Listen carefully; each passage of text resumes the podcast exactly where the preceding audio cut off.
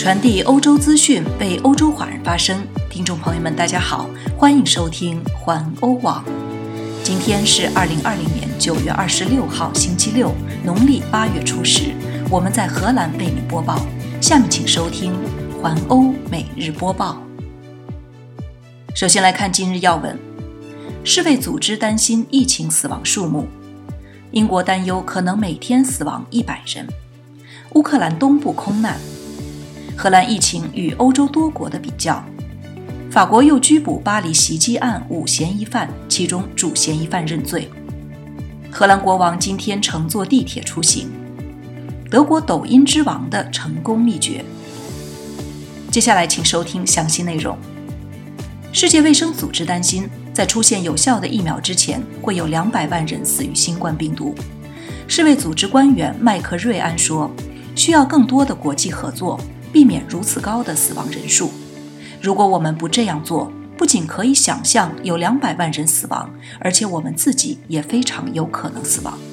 根据官方数据，目前全球有近一百万人死于新冠病毒。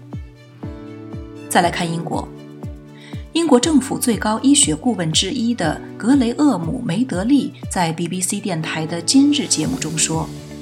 英国可能会因爆发新冠病毒疫情，在未来三到四个星期每天再有一百人死亡。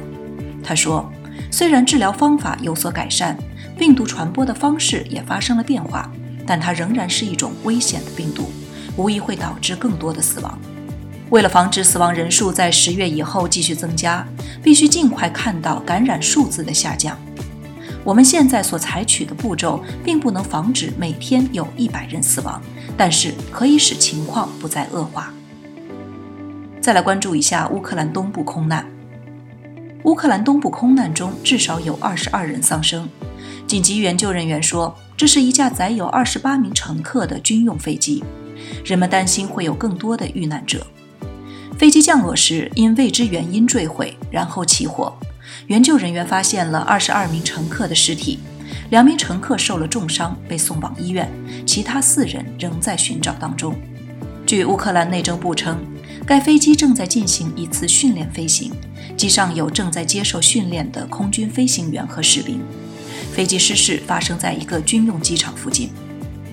再来关注一下疫情情况，荷兰疫情与欧洲多国的比较。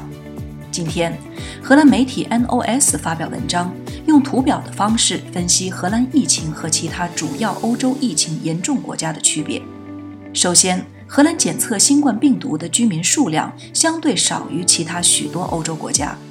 从现有疫情统计数据的比较，可以明显看出这一点。不过，据荷兰专家们说，很难从中得出一个国家疫情措施效果好坏的结论。与其他八个欧洲国家相比，值得注意的是，在过去七天中，大约在同一时间诊断出的感染数量开始增加。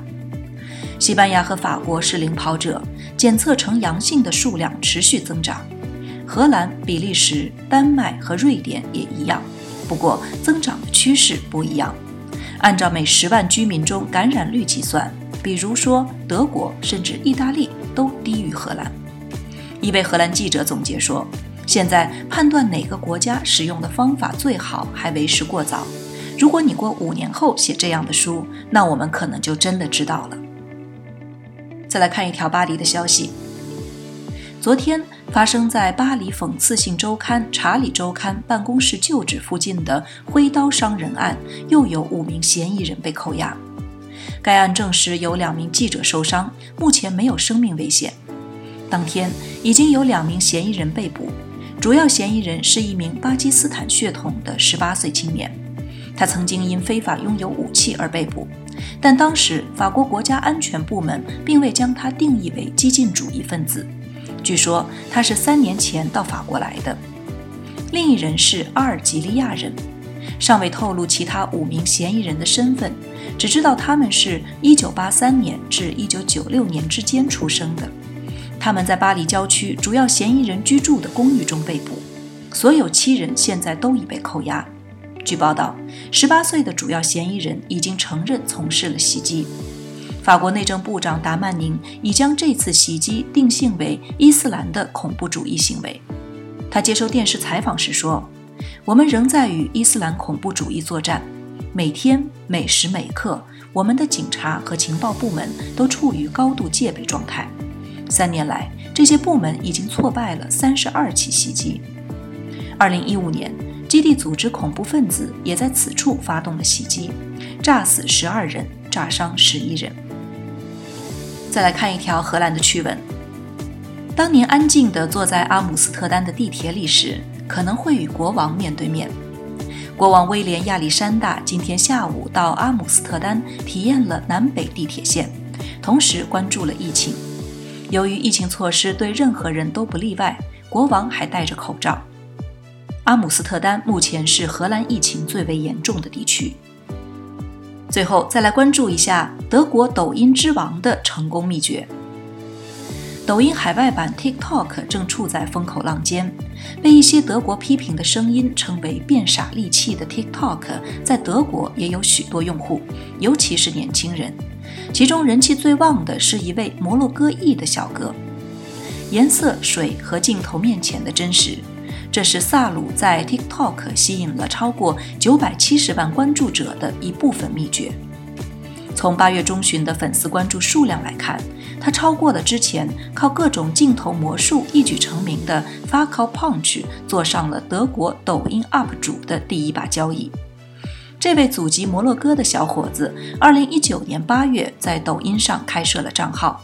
今年四月初，在德国新冠疫情爆发期间，以直播自己二十四小时生活开始小有名气。通过直播，他号召年轻人应该待在家中，为防疫做贡献。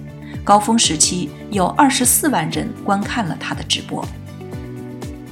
以上就是今天的环欧每日播报，我是陈旭，感谢您每天关注环欧网为您带来的最新资讯，明天见。